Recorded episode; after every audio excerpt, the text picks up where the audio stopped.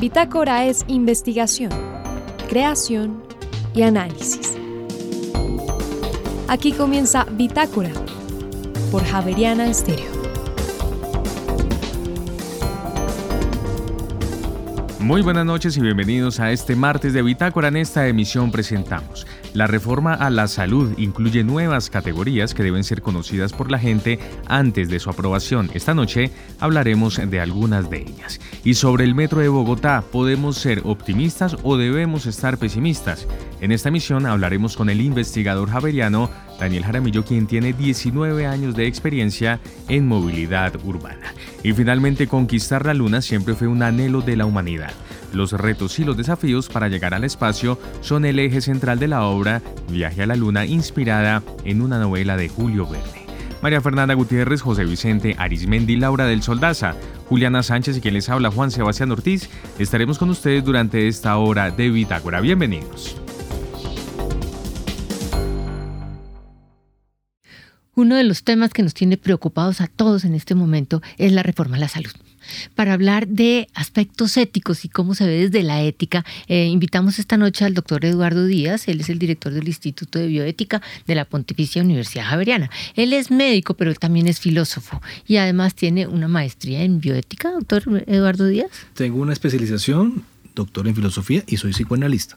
Ya, todo eso lo avala para que conversemos sobre el problema de la reforma a la salud. No sé si me avala, pero bueno. Óigame, doctor Eduardo Díaz, primero bienvenido a Bitácora, qué bueno tenerlo por aquí. Y segundo, eh, empecemos. Gracias, María Fernanda. De nuevo contento de estar aquí, pasando por el test que siempre me pones. no, usted sí me hace mal la fama, pero no, usted y yo conversamos muy bueno la reforma tiene varios problemas. Eh, la parte escrita que, está, que hasta ahora está saliendo pública y que está siendo muy eh, discutida, y tiene un problema que a mi gusto es difícil y es, eh, es el problema de cómo se está comunicando. Se está comunicando de manera muy impositiva y esa imposición genera rechazo. ¿Eso es parte de los problemas éticos? Bueno, eh, con eso último que dijiste, pues ese es el tema de hoy, hablar un poquito de los elementos o temas éticos implicados en este debate de la reforma a la salud.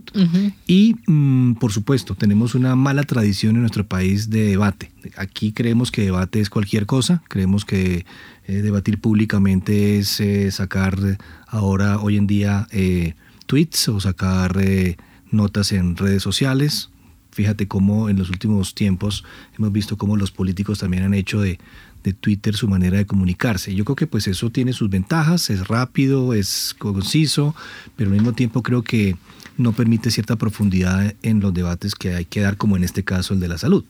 Y segundo, creo que el tema del debate público, como lo, diría eh, nuestro profesor Guillermo Hoyos en otras épocas, quien fue director del Instituto de Bioética, pues es, es un asunto que requiere unos eh, digamos, unos elementos importantes donde la sociedad en general pueda realmente participar y participar. Alguna vez tú y yo aquí hablamos de que si la gente cree que participar en este país es llamar a cierta emisora de este país donde la gente llama a hablar con cierto personaje periodista, pues no, ese no es el, ese no es solamente, o eso creo no es el tema de participar. Sí, yo entiendo que el participar incluye eh, primero un poco una actitud democrática en donde se oigan las voces de todos y también se tengan en cuenta, porque a veces simplemente se oyen, pero como diciendo, bueno, ya les estamos dando la alternativa de que hablen, ya hablaron, ahora lo que vamos a hacer no nos, pues, no tiene mucho que ver con lo que hablaron. el debate tiene unos elementos éticos, como tú dices. Yo creo que en el mundo de hoy es importante hablar de la ética de la comunicación, ética comunicativa más bien, que es una ética que hace referencia precisamente a las condiciones particulares que hay que tener para que un asunto sea debatido de forma adecuada y cuyo resultado, el resultado de ese debate, las conclusiones o los consensos a que se lleguen, pues sean realmente legítimos. Entonces ahí está todo el tema de la participación pública, en qué consiste eso, pero bueno, ese no es el tema de hoy. No. Creo que el tema es hablar un poquito y quizás es salirnos un poquito de esta polarización en este debate, ¿no? Porque además este debate ha caído como en los memes, ¿no? Todos son memes de lo que dijo la ministra, que las EPS eh, no curan sino facturan, este mm. tipo de cosas, y todo se vuelve como, como, como de ese estilo, ¿no? Pero bueno, es parte del asunto. Pero déjeme, yo le hago una pregunta eh, antes de empezar la parte técnica y es este problema que yo siento y yo creo que mucha gente siente de la actitud de la ministra. eh, con respecto a su, con su respecto a su posición. Ella se siente apoyada por el, por el presidente y ella sola es una persona con una actitud difícil que socialmente no es muy acogida. Entonces, esa manera impositiva de actuar eh, eh, forma parte de los problemas éticos. Pues en un sentido, ¿no? Pero quizás hace sobre todo parte de, de mm, la capacidad que uno debe tener de darse cuenta cuando uno ocupa un cargo público de algunas características que uno debe tener como persona y como funcionario para poder, en este caso como tú lo dices, comunicar adecuadamente una idea que se tiene, un proyecto, una postura, eh, de las características que requieren como persona para entrar en un cierto debate y ser capaz además de lidiar con una cantidad de fuerzas mm. que hay en la sociedad que no son fáciles uno lo dice aquí muy, muy, uno lo puede decir aquí de manera muy tranquila, ah, no, si es que la ministra tiene una mala postura, lo que sea, pero bueno, ya se imagina, o sea, no creo que te imagines que es estar montado en ese potro, ¿sí? Lidiando con tantas fuerzas, con tantas personas, diciendo tantas cosas, no debe ser fácil, no la estoy defendiendo, solo digo que tiene razón eh, en el sentido en que cuando se es funcionario público, pues es necesario atender también a ciertas capacidades de comunicación y de debate, ¿sí? Okay. Y, bueno, quería, queríamos hoy contigo, estábamos hablando hace un momento de eso, quizás enfatizar en algunos elementos que están en el proyecto de, reforma a la salud, de los cuales se habla más bien poco, me parece. Por ejemplo, eh, no sé, espero que las personas que nos escuchan hayan ya ojeado el texto pues si no lo hemos ojeado largamente, sí lo hemos escuchado en, en esos intentos de debate. Pero ahí está el punto. Cuando tú dices hemos escuchado, quiere decir que has escuchado lo que unos sectores han hecho énfasis. Fíjate cómo el debate ha estado pues en el tema de que las EPS no están del todo mal, que el sistema de salud tiene unas ventajas, que en estos 30 años hemos aprendido, que cómo así que es que lo vamos a acabar. bueno, ese ha sido como el grueso del debate. Pero hace, hay cositas que podemos eh, enfatizar también y creo que de eso se trata este espacio. Por ejemplo, iba a decir, en, la, en el proyecto de reforma, en el artículo 3, ¿sí? Se habla de los elementos esenciales del sistema de salud. Elementos esenciales del sistema de salud y hay varios, ¿no? Uno, obligatoriedad de, de los aportes y hay otros, uno de ellos que quisiera señalar. El tercero dice humanización. Ah, esa humanización la hemos tenido varias sí, pero quiero decir, está en el proyecto, ¿no? Y entonces mira lo que mira cómo definen humanización. Es el conocimiento de las necesidades y la confianza mutua en que debe fundamentarse la relación entre el personal de los servicios de salud y los individuos, familias y comunidades en los diferentes ámbitos de prestación de servicios de manera individual y colectiva en el largo plazo y a lo largo del ciclo vital. ¿Cómo te parece? que no es humanización. Bueno, pero, pero quiero decir, mira, hay un tema que, digamos, en esta definición uno podría señalar varias palabras clave. Por ejemplo, está hablando de que humanización implica el conocimiento de las necesidades, no solo de los individuos, sino de las familias y las comunidades. Hmm. Ese es un punto interesante, porque tiene que ver con esto de los aspectos éticos. Quizás humanizar implica también eso, es decir, que el sistema de salud como, como sistema abstracto, una organización, pero el sistema de salud entendido como personas, los médicos, las enfermeras, los psicólogos, los funcionarios, pues tienen que apuntar a esto, a tratar de ver cómo ese sistema es capaz realmente de llegar y conocer esas necesidades que tienen las personas en salud. Y dice además, y la confianza mutua que debe haber. Yo creo que eso tiene que ver mucho con las actuales circunstancias, donde en el sistema de salud creo que se ha perdido la confianza entre los diversos actores. Mm. Es decir, hay una desconfianza entre el médico y el paciente, hay una desconfianza entre eh, los que manejan los recursos y los que los utilizan, médicos y los que hacen auditoría. Sí, pero es que detrás de eso, pero detrás de eso hay una historia de corrupción que uno empieza a decir, bueno, ¿en dónde están eh, sacando la tajada? Bueno, por eso, pero humanizar el sistema de salud implica eso, la posibilidad de construir confianza. No una confianza ciega, sino una confianza basada realmente en el comportamiento adecuado de los diversos actores. Es decir, quiero señalar que hay un punto aquí en el proyecto de ley de la reforma de la salud que me parece tiene que ver, por ejemplo, con el tema de la ética, que es humanizar el sistema de salud. Sí. ¿no? Lo otro que aquí hice por acá, que también quería como señalártelo, eh, en, el, en el artículo 4, por ejemplo, que es el siguiente artículo, habla de las definiciones. Y la primera con la que arranca es la definición de salud. Eh, imagínate el, el complique tan grande de meterse uno a definir salud, porque tú te imaginarás la cantidad de definiciones que hay de salud. sí. Pero esta es la que propone el proyecto. Dice, es la capacidad y la potencialidad física y mental de las personas para desarrollar sus proyectos de vida en las condiciones materiales y sociales más favorables, cuyo resultado es el bienestar, el buen vivir y la dignidad humana individual y colectiva. A mí me parece muy interesante esa A definición. mí me parece tremendamente amplia. Sí, pero por lo menos se desmarca de la tradicional y tan cacareada definición de la OMS, de que bien, salud es el completo bienestar físico, emocional, social, psicológico, etc. Esa es la definición que trabaja, que se trabaja mucho en, en- en el ámbito de los profesionales de la salud. Pero aquí está hablando de una definición que hace referencia a algo que, en definitiva, a mí me parece, tiene que ver con una postura ética, digamos, contemporánea. Y es que la salud no se refiere meramente a unos, eh, digamos, estándares o variables fisiológicas y anatómicas X determinadas por una normalidad estadística, sino que se refiere a la posibilidad de que las personas puedan desarrollar sus proyectos de vida. Sí, eso no por no sé, me parece es que uno puede uno puede no tener salud y desarrollar sus proyectos de vida. Claro, pero para que tú desarrolles tu proyecto de vida necesitas unos mínimos de capacidad y potencialidad física y mental. Sí. Y entonces lo que me parece interesante de esto es que el proyecto está diciendo, oiga, la salud es algo que está más allá de los médicos, algo más allá del consultorio, algo más allá del algodón y el alcohol. La salud tiene que ver con la posibilidad de que la sociedad construya una estructura determinada que permita que los individuos desarrollen sus planes de vida como, de, como quieren. Pero eso no es la salud del- de la persona, eso es la salud del medio. No, ahí está un poquito el debate. Yo creo que esta definición parte, además esto es, voy a decirlo así con estas palabras, esto, es- esto tiene una onda aristotélica, ¿no? En el sentido en que qué es, qué es, qué es el bien, ¿no? que, es, es actuar bien, Sí. es justamente poder desarrollar el potencial que uno tiene. Sí.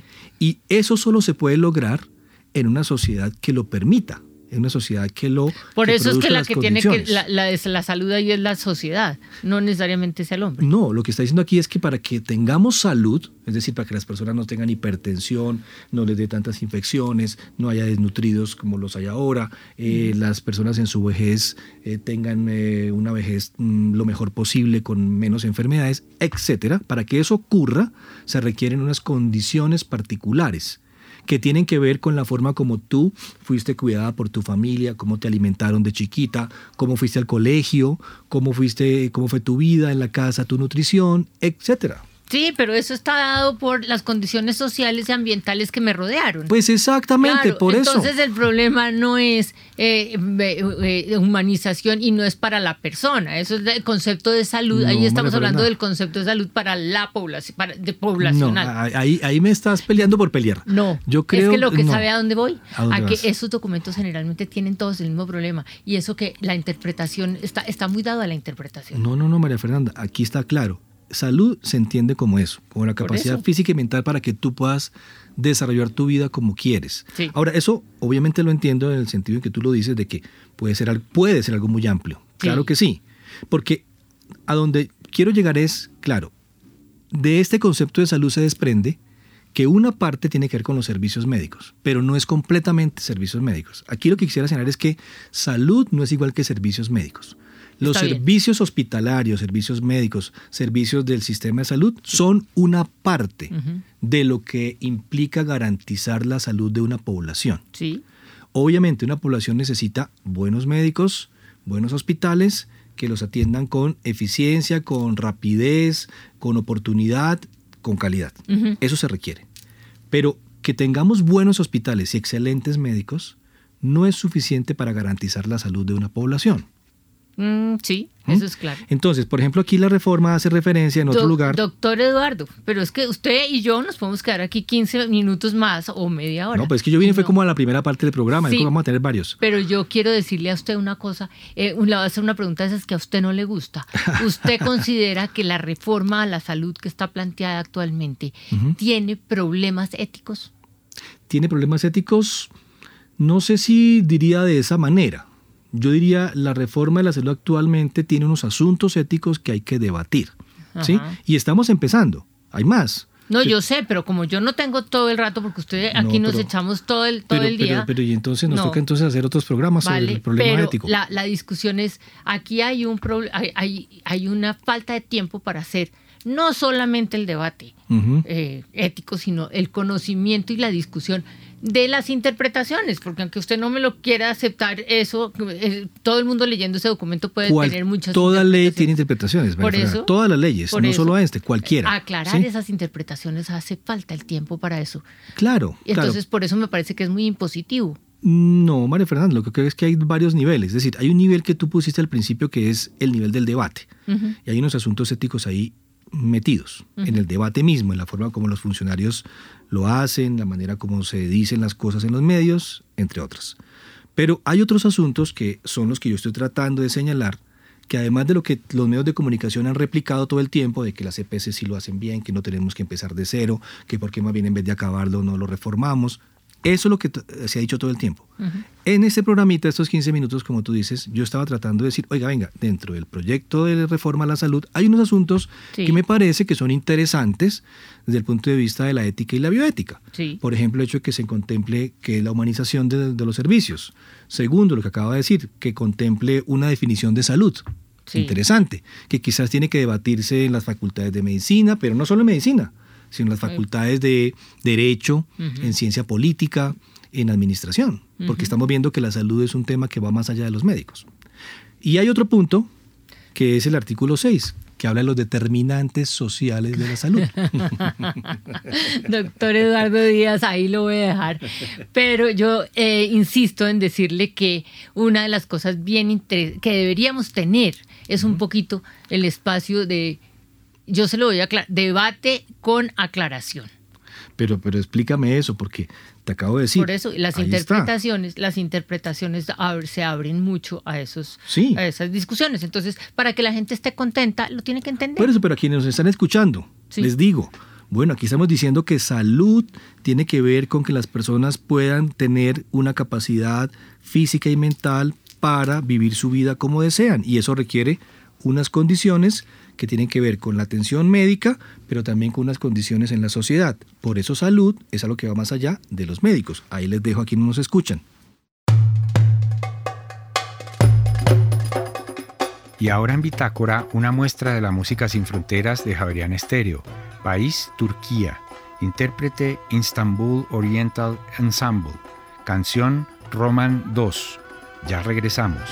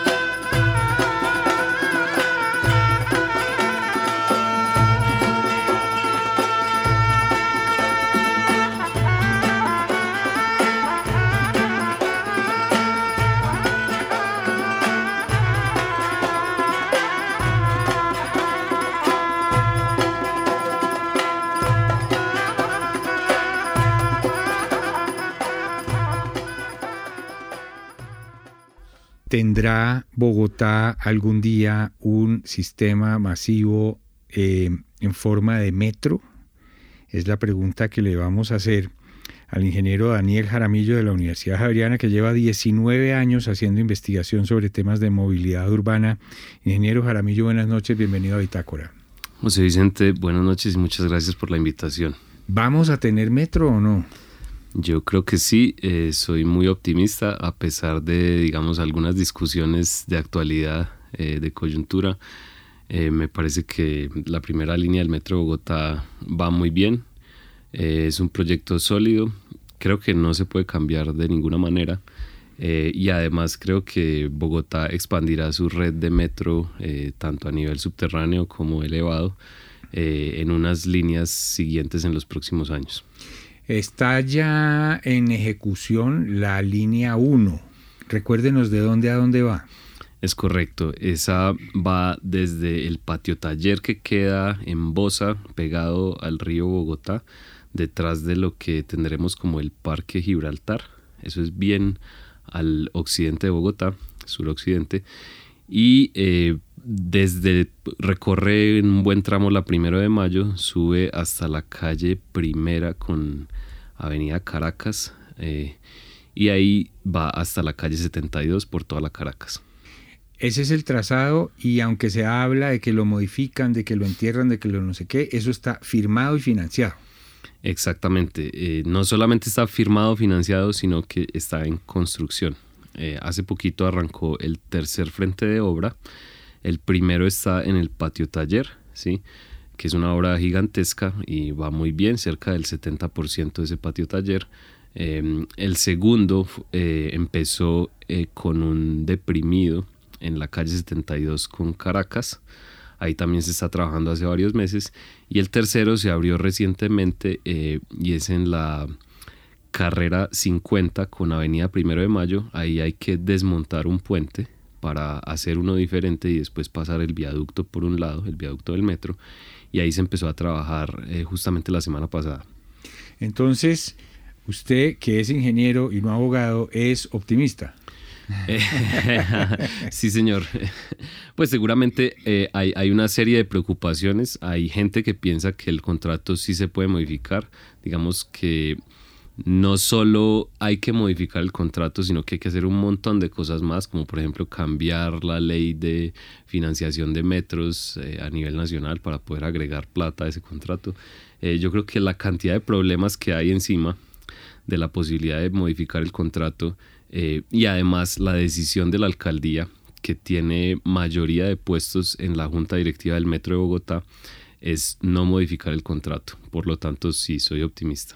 Leí hace poco una cosa espeluznante. La, la, empresa que está contratada sabe es de metros elevados, no de metros subterráneos. ¿Eso será verdad? Eh, sí, eh, es un consorcio de empresas. Sí, la, empresa principal china tiene una amplia experiencia en metros elevados y no así en metros subterráneos. Sí, sería terrible. Ahora, hablemos de la segunda línea. Bueno, la segunda línea em, por ahora eh, tiene unos estudios de factibilidad y un convenio firmado de financiación entre la nación y el distrito. Y va desde un poquito arriba de la Caracas con 72, es decir, sería subterránea más o menos desde la carrera 13 con 72 como a esa altura, hasta iría hasta Engativá y Fontanar del Río en Suba. Bien al sur. Ah, no, en el norte. Al norte, pero al occidente. Eh, correcto, sí. Al, occidente. Ahora, Esa iría como enterrada debajo de la calle 72 más o menos hasta la avenida Boyacá, por ahí a esa altura estaría cruzando el humedal Tibabuyes o Juan Amarillo hacia un poco más al norte para encontrar a Suba. Por su experiencia como investigador en movilidad urbana, ingeniero Daniel Jaramillo, esas, esos trazados van a tener bastante gente, le van a, van a beneficiar, es decir, eh, eh, es, eh, es, acertado haber hecho esos trazados por la cantidad de población que benefician o no? Sí, esa es la pregunta ahí principal, yo creo, José Vicente, porque justamente la línea de viaje más requerida en la matriz de origen-destino de Bogotá es de Bosa Kennedy hacia el centro ampliado, y esa es exactamente la primera línea.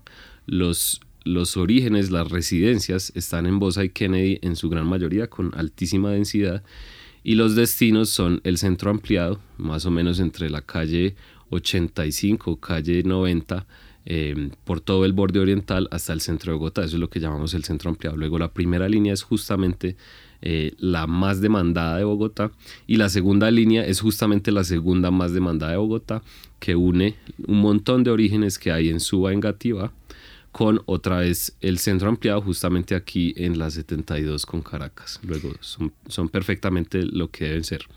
Perfecto, o sea que afortunadamente, porque es que a veces se, hace, se implementa una solución y uno dice, pero es que ahí no había gente. Es la sensación que yo tengo a veces con el Transmilenio de la calle 26 o estoy equivocado. Eh, sí, digamos que las inversiones en transporte masivo no se deben hacer solamente donde hay gente, sino donde habrá gente, porque son inversiones a muy largo plazo el Transmilenio de la calle 26 es, el, es la línea troncal de Transmilenio de menor demanda de todas, pero es una línea que ha crecido bastante en carga en los últimos años y que digamos está muy bien pensada para eh, probablemente en el futuro conectar el aeropuerto, que es una necesidad muy importante descongestionar la ciudad eh, siempre en muchas ciudades depende de que el aeropuerto, por ejemplo, o los aeropuertos estén conectadas a líneas de transporte masivo para que la gente pueda llegar sin usar el carro. Ingeniero Jaramillo, yo una vez leí que casi prácticamente ningún metro en el mundo es rentable. ¿El de Bogotá va a dar excedentes o no? Bueno, ese, es un tema bien polémico. Eh, y depende mucho de cómo se consideren las inversiones. Por ejemplo, si las inversiones de capital están incluidas en las cuentas de la operación y de la tarifa al usuario, con seguridad ningún metro es rentable. ¿sí? Es decir, hay que subsidiar las inversiones de capital que principalmente son hacer la infraestructura, es decir, el túnel o el viaducto, las estaciones y comprar los trenes. Esas inversiones son grandísimas. Si uno mira solamente los costos de operación y no de capital, en los costos de operación, dependiendo de la ciudad y dependiendo del tipo de metro, eh, la tarifa más o menos puede ser pagada por el usuario o no. Entonces, ¿eso en qué depende? Por ejemplo, pongamos los dos extremos. Una tarifa muy elevada al usuario es aquella donde el metro no tiene tanta demanda, es conducido por conductores que son pagados con un buen salario, como por ejemplo en un país europeo, y además el tren es subterráneo. Los trenes subterráneos eh, necesitan más energía porque hay que hacer tres cosas que no hay que hacer en un tren elevado, y es sacar agua de los túneles, sacar el aire, ventilar los túneles y las estaciones y además iluminar túneles y estaciones 24 horas o todo el tiempo que esté en servicio. ¿Sí? Eh, los trenes elevados no tienen que hacer esas cosas, luego su tarifa normalmente es como 20 o 30% menos costosa. Particularmente el de Bogotá, eh, que el, que está contratado es un tren eh, que puede ofrecer una tarifa relativamente barata porque es totalmente automatizado, tiene el grado de, automatización más alto de los metros en el mundo. luego no hay conductores, y además es elevado, por lo tanto eh, tiene bastantes disminuciones en los costos de operación. Oiga, qué buena noticia, eso yo nunca lo había leído en ningún lado. O sea, quedó bien pensado ese metro. sí, digamos, el, metro, hay una satanización por ser elevado, ¿sí? Es cierto, eh, hay unos impactos urbanos eh, de un viaducto y muy importantes por estar en una sola céntrica donde generalmente descuidamos la gestión del espacio público. Esos impactos están ahí, eh, pero mm, digamos, los bogotanos no se han dado la oportunidad de conocer eh, el metro que van a tener, que es un supermetro, eh, eh, en, desde todo punto de vista de altísima capacidad, altísima velocidad, excelentes especificaciones, silencioso, eh, con unas inversiones en, en, urbanismo alrededor del corredor, en espacio público y con unas muy buenas características de integración con el resto de la red de Transmilenio y con muy buenas características para que esa tarifa no sea alta y no haya que subsidiarla mucho. Claro, eh, no sé por qué nos metimos en este túnel oscuro de que hay que mirarlo como una amenaza y no como una oportunidad. Un metro es una oportunidad. Sí, es que justamente José Vicente, digamos, es cierto que los políticos hablan mucho del metro, digamos, es, el tema favorito eh, y especialmente aquí en Bogotá, pero la decisión sobre qué metro se hace no la tomó un candidato o un alcalde o el otro. Esa decisión la tomó eh, un conjunto de técnicos de varias entidades de la nación reunidos en un COMPES sobre la inversión que debía hacerse en el transporte en Bogotá. Ahí se evaluaron varias alternativas. Esas alternativas incluían desde eh, una línea completamente subterránea, había como cinco alternativas mixtas, subterráneas y elevadas, y había otras dos alternativas completamente elevadas. Esas personas, en las cuales no hubo ningún alcalde ni ningún concejal, etcétera, personas técnicas de entidades del Estado, decidieron que la inversión eh, debía hacerse en una de las dos alternativas elevadas, que es la que tenemos justamente contratada en construcción. Pues ingeniero Daniel Jaramillo, 19 años de investigación en movilidad urbana, muchas gracias por darnos esta perspectiva que me parece optimista, pero no basada en sueños, sino en, en hechos y datos quedo muy tranquilo y en la medida en que las cosas se vayan desarrollando en esa línea 1 y también en la línea 2 lo volveremos a invitar. Muchas gracias y bienvenido siempre a Javeriana Estéreo. Muchísimas gracias José Vicente. En Javeriana Estéreo, el trino del día.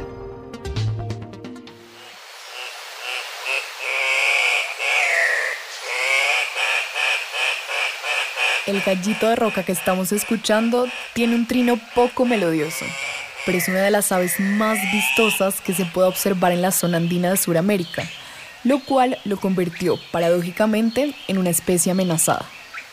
El macho tiene un plumaje naranja encendido en la cabeza y en el cuerpo, que contrasta con el negro de las alas.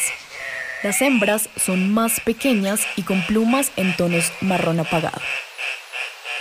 Se alimentan de frutos diversos y es una especie que ayuda a dispersar las semillas en el entorno, el trino del gallito de roca, ave nacional de Perú, forma parte del Banco de Sonidos de Aves Colombianas recopilado por el Instituto von Humboldt y la Universidad de Cornell.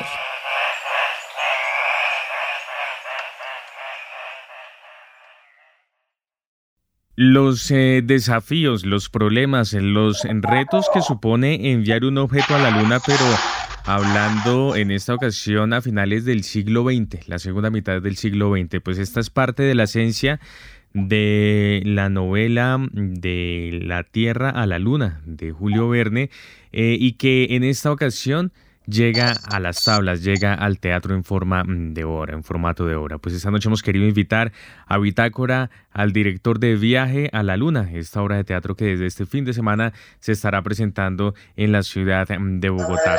Miguel Diago, muy buenas noches y bienvenido a esta misión de Bitácora. Hola, muy buenas noches. Muchísimas gracias por la invitación.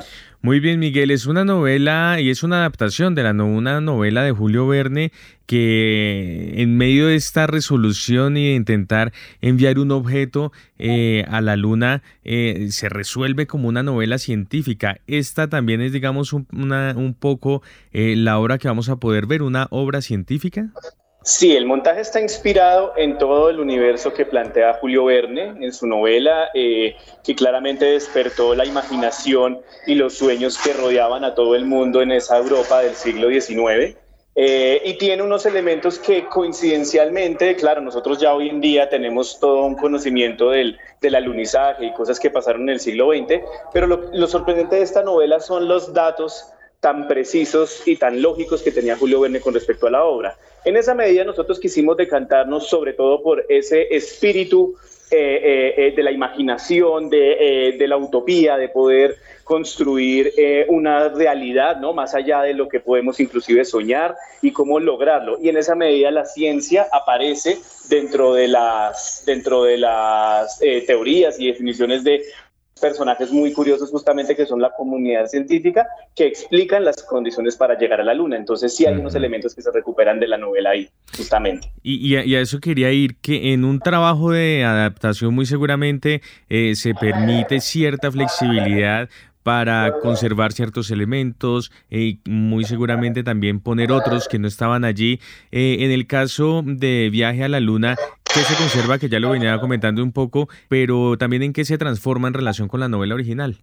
Hay, tres grandes inspiraciones. De hecho, nuestra versión para teatro se dice que está inspirada en el sueño que escribió Julio Verne y no es propiamente una adaptación literal. Digámoslo, tiene personajes que están en la novela, pero también tiene una serie de modificaciones. Por ejemplo, en nuestra versión, en lugar de ser un aventurero francés que se llama Michel Ardan, tenemos dos hermanas aventureras francesas que son las que vienen un poco a mostrarle al mundo que se puede tripular una nave hacia, pues, hacia el viaje de la luna.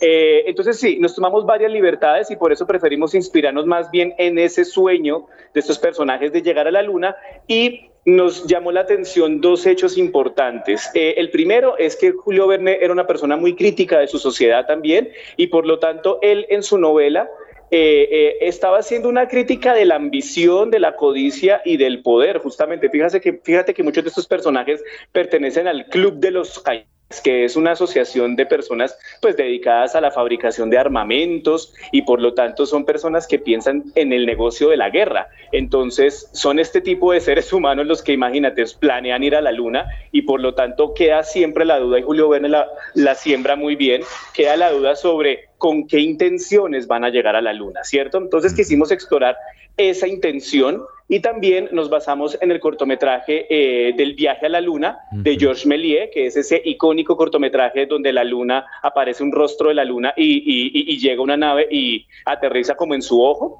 Eh, a, partir de ese cortometraje también nos basamos para esa idea de estos personajes que empiecen a competir como eh, por tener el poder y por lograr llegar a la luna y de hecho conquistarla, ¿no? Como, como que es una misión un poco más eh, destructiva de lo que pensamos y eso es, al, ese es el punto fuerte en el que nos quisimos apoyar sobre cómo la competencia, la codicia, la ambición de algunos sujetos de la humanidad pueden eh, convertir un sueño que puede ser muy hermoso en algo sumamente eh, peligroso y temeroso. De ahí también viene otra inspiración que fue toda la carrera espacial de la Guerra Fría, ¿no? En donde aparecían teorías tan disparatadas como las que uno puede escuchar o, o, leer en una novela del siglo XIX, ¿no? Que, por ejemplo, había colonias de seres en la luna que nos veían todas las noches y que volaban hacia nosotros, entonces que había que darle un misilazo a la luna. Teorías de ese tipo ha habido un montón y de, eso es de lo que se nutre Julio Verne, Melie y en este caso nuestro montaje también. Y es que es una producción que guarda mucho detalle y que todos los elementos que allí se presentan en la obra tienen sentido. Ahorita que mencionaba eh, el, tema del cambio de este personaje que tripula ese artefacto que llega a la luna, lo transforman ustedes en dos, en dos hermanas que además también están inspiradas en eh, personajes de la ciencia. Sí, sí, eh, nos quisimos inspirar, nos parecía importante que estas dos mujeres fueran íconos también, y como ha habido íconos en la historia de la humanidad. Entonces, en este caso, una de ellas está inspirada en Marie Curie y la otra en la aviadora Amelia Earhart. Entonces, una es más, por supuesto, eh, dedicada al estudio científico y la otra a la exploración, ¿no? Y a, la, a, a, los viajes transatlánticos y demás. Y las dos marcaron un hito durante el siglo XX, así es. Muy bien, pues estamos hablando esta noche con Miguel Diago, quien es el director de la obra Viaje a la Luna. En relación con la producción, eh, ¿cómo inició esta idea, la escritura, la concepción de lo que, de lo que fue esta idea inicial para finalmente eh, tener esta obra que vamos a presentar este fin de semana? Hay un hecho muy importante y es que esto hace parte del repertorio del grupo del Teatro Libre de Bogotá. Este año estamos celebrando 50 años de existencia entre la generación de los fundadores y las personas que hemos podido estar desde hace un buen tiempo ahí, dentro de los cuales eh, me siento privilegiado porque me incluyo. Y nosotros, dentro de nuestra dinámica, tenemos unas, unas decisiones, digámoslo, artísticas sobre el repertorio que queremos mantener vivo, sobre las obras que pueden hablar y nutrir el mundo de las ideas del público, ¿no? Digamos, un teatro de ideas, un teatro también de repertorio, en, en donde prima eh, eh, eso, la fuerza del texto y las ideas de una entonces, en ese caso, eh, nosotros tenemos dentro de nuestras franjas de repertorio una, unas obras destinadas al público familiar. Hemos tenido montajes como El gato con botas, hemos tenido El fantasma de Canterville, La camisa del hombre feliz y en este caso, digamos, ya veíamos que era un buen momento para que naciera un nuevo montaje para el público familiar y de ahí se toma la decisión de hacer este proyecto de El viaje a la luna y el proceso ha sido en equipo completamente, eso es uno de los privilegios de estar en un grupo permanente y estable donde todos estamos eh, eh, pensando en la escena, ¿no? Directores, actores, eh, productores, todos estamos pensando desde muchos lugares y bueno, eh, eh, se hace un tratamiento a, la novela, se hace una primera versión del texto y se empieza a retroalimentar con los comentarios de los actores, con los comentarios de todo el equipo artístico, de todo el grupo. De hecho, las personas que no están directamente vinculadas con la obra están vinculadas con el grupo y por lo tanto aportan, dan sus opiniones, dan sus correcciones y eso va nutriendo el texto como tal. A eso se le suma pues la búsqueda siempre de hacer un teatro profesional y por lo tanto buscamos eh, eh, eh, el apoyo de profesionales en todas las áreas. Entonces, en este caso, contamos con la composición original del maestro David Torres Tolosa, que vive en este momento en París y él justamente tiene como de primera mano en su oído todo el universo de Julio Verne y de Méliès. Y tuve la oportunidad de estar trabajando con él hace unos seis meses en París, investigando, yendo al Museo de Julio Verne, al Museo Méliès nutriéndome de esos materiales. Y mientras tanto, aquí todo el grupo de actores estaba entrenándose en distintos lenguajes que van a ver en la obra, que es la manipulación de algunos objetos, eh, eh, el manejo de títeres y, por supuesto, nuestro fuerte, que son los personajes eh, y la, la, interpretación de los textos. Muy interesante. Pues, Miguel, ¿desde cuándo entonces nuestros oyentes van a poder disfrutar de esta obra Viaje a la Luna y en cuál de las dos sedes del Teatro Libre se van a presentar? Sí, muchas gracias. Entonces, Viaja a la Luna empieza temporada el 12 de marzo. Vamos a estar todos los domingos. Esta es una franja que eh, eh, nació después de la pandemia y que nos ha dado muy buenos frutos de asistencia de público. Entonces, los esperamos todos los domingos a las 3 de la tarde. Comenzamos el 12 de marzo y nos extendemos durante el mes de abril. Eh, la sede del Teatro Libre es la calle 12B244, queda a media cuadra del Chorro de Quevedo, en el sector histórico de la Candelaria. Los esperamos. Muy bien, pues Miguel Diago, eh, director de la obra Viaje a la Luna, muchas gracias por haber estado con nosotros en esta emisión de Bitácora y siempre bienvenido a Javeriana Estéreo. Una feliz noche. Gracias, feliz noche para ustedes.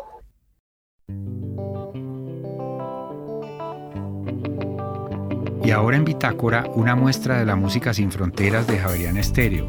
País, Madagascar. Intérprete, Yao Jovi. Canción, Casa Miajiaji. Ya regresamos.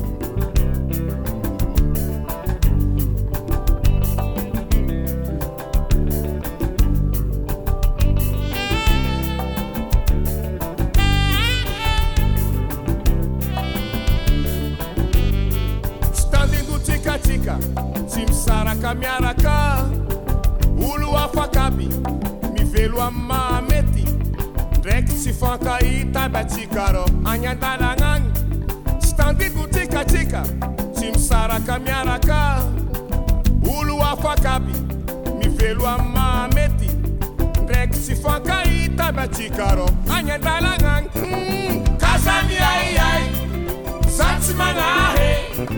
Kazamiaiai avako za tsy mialanao. Kazamiaiai za tsy manahe. Javeriana Estéreo, sin fronteras.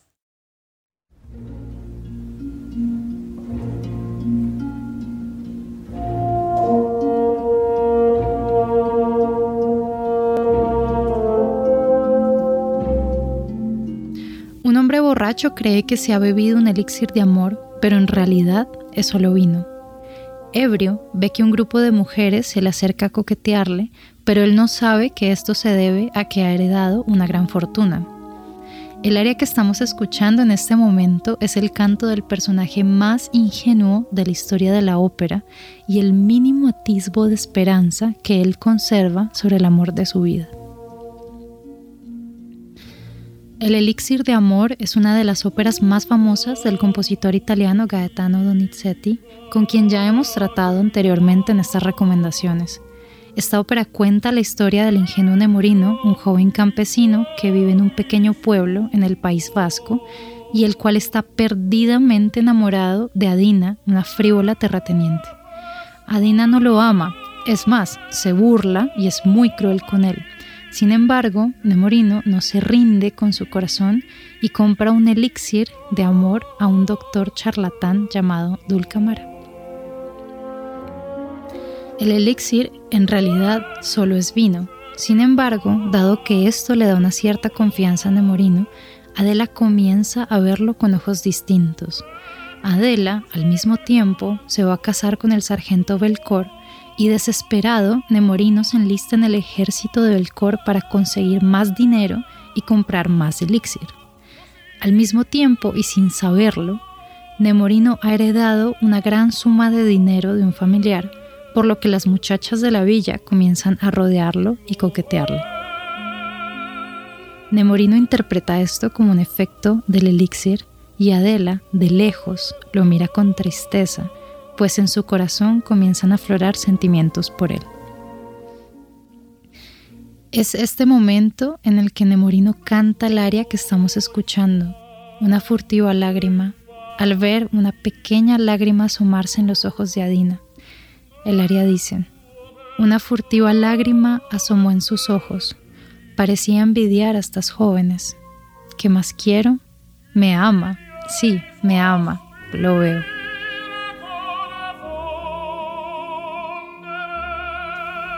Gaetano Donizetti, conocido por sus casi 70 óperas, fue uno de los compositores italianos más prolíficos y reconocidos del siglo XIX, que junto con Rossini y Bellini llevaron el bel canto a su máxima expresión. El bel canto, de hecho, les cuento, fue un estilo de canto que se mantuvo como norma desde el siglo XVII hasta inicios del XIX y que solamente acabó con compositores como Verdi, Puccini y Wagner. Mientras el bel canto tenía como propósito la búsqueda de una especie de uniformidad en el tono de la voz y ponía mucha importancia en el uso del legato y los ornamentos, fue el verismo instaurado por estos tres compositores que acabo de mencionar, el cual acabó con este estilo de canto para privilegiar un estilo que se acercara más a la voz hablada, sin tanta coloratura ni demás ornamentación. El verismo también implicó un cambio de temática con relación a la trama de las óperas. Las óperas que se pueden encajar dentro de este estilo se construyen alrededor de una búsqueda de personajes y situaciones mucho más cercanas a la realidad y la vida de sus audiencias, tratando temas de la cotidianidad y de las clases sociales medias y bajas que no era tan común ver en óperas anteriores a este movimiento. Así, sin nada más que añadir, los dejo con esta joya del bel canto, una furtiva lágrima de la ópera Elixir de Amor. Mi nombre es Manuela E. Aguirre y esto es Ópera Viva.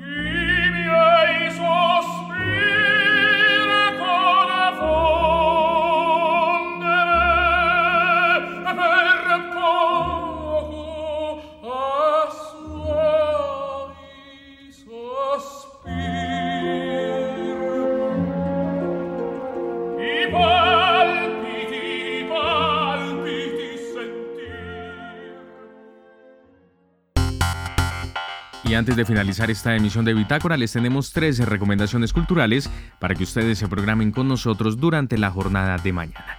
Iniciamos nuestra agenda cultural con el conversatorio sobre el documental Identidad y Transfotografía en Colombia. Este es un espacio para hablar sobre la genealogía de las prácticas fotográficas subalternas. Mañana, desde las 3 de la tarde, en el muelle de la Fundación Gilberto Alzate Avendaño, en el centro de Bogotá. Y por otro lado, sobre las 5 de la tarde se realizará el Club de Lectura Virtual Ciclo de Escritoras Colombianas. Un encuentro para conmemorar el Día Internacional de la Mujer y conocer a autoras colombianas de origen caribeño, raizal, indígena y afrodescendiente. En esta ocasión se hablará de Hazel Robinson Abrahams, escritora colombiana que narra el mundo mágico de San Andrés Providencia y Santa Catalina desde las 5 de la tarde en la página web biblored.gov.co. Y finalmente a las 7 de la noche se presentará la obra Lobas. Esta es una puesta en escena inspirada en el libro Mujeres que corren con los lobos de Clarisa Pincola Estés, una obra en la que se narran mitos e historias de arquetipo de la mujer salvaje. Mañana desde las 7 de la noche en el Teatro El Ensueño al sur de Bogotá. Y así llegamos al final de esta emisión de Bitácora. ustedes muchas gracias por haber estado con nosotros. Los invitamos a que continúen en Javeriana Estéreo. En segundos llega una nueva entrega de la serie 50 Vidas en su segunda temporada y a continuación Simón Calle y Conexiones. Que tengan todos ustedes una feliz noche de martes.